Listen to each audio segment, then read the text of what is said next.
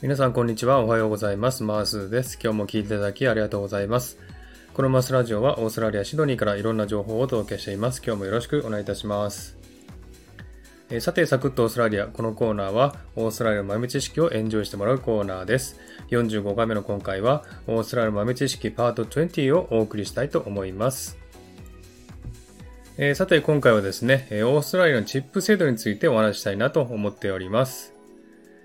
日本の皆さんはですね、海外に行ったら、チップを必ず上げないといけないというふうに思っている方も多いかもしれませんけれども、実はですね、オーストラリアでは基本的にチップの制度はないんですね。従業員の給料の中にチップの金額も入っております。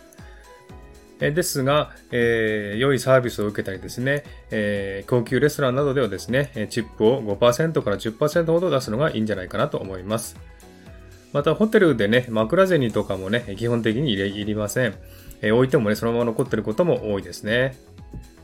またアメリカなどのチップの習慣がある国から来た人はチップをあげたりしますけどもね、そういう場合は感謝して受け取っています。あげるときもですね、日本のように封筒に入れたりとかですね、握手したときに渡すとかですね、そういう風にしなくてもいいですのでね、普通にスマートに渡したらいいんじゃないかなと思いますよ。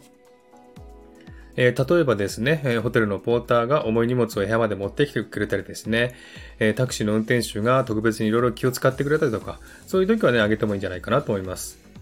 えまた、ホテルのデスクでね、道を教えてくれたという程度でしたらね、あげなくてもいいんじゃないかなと思いますよ。えですがね、取るの難しいチケットを取ってくれたりでですね、いいサービスをしてくれたと感じた場合はですね、渡してもいいと思います。いずれもですね、2ドルとか5ドルで十分ですね。またですね、特に普通のサービスを受けたなと思えば、チップを上げる必要はありません。つまり、自分の気持ち次第でね、上げてもいいし、上げなくてもいいということなんですね。アメリカのように何パーセント上げないといけないという決まりは全然ありませんのでね、日本人にとってはとてもね、行きやすい国じゃないかなと思います。そんな感じでね、チップについていろいろ聞かれることが多いですのでね、ここでまとめてみました。いかがでしたでしょうか？では今回はこの辺で終わりにしたいと思います。今日も聴いていただきありがとうございました。ハートボタンポチッと押してもらえたら嬉しいです。ではまた次回お会いしましょう。チェアス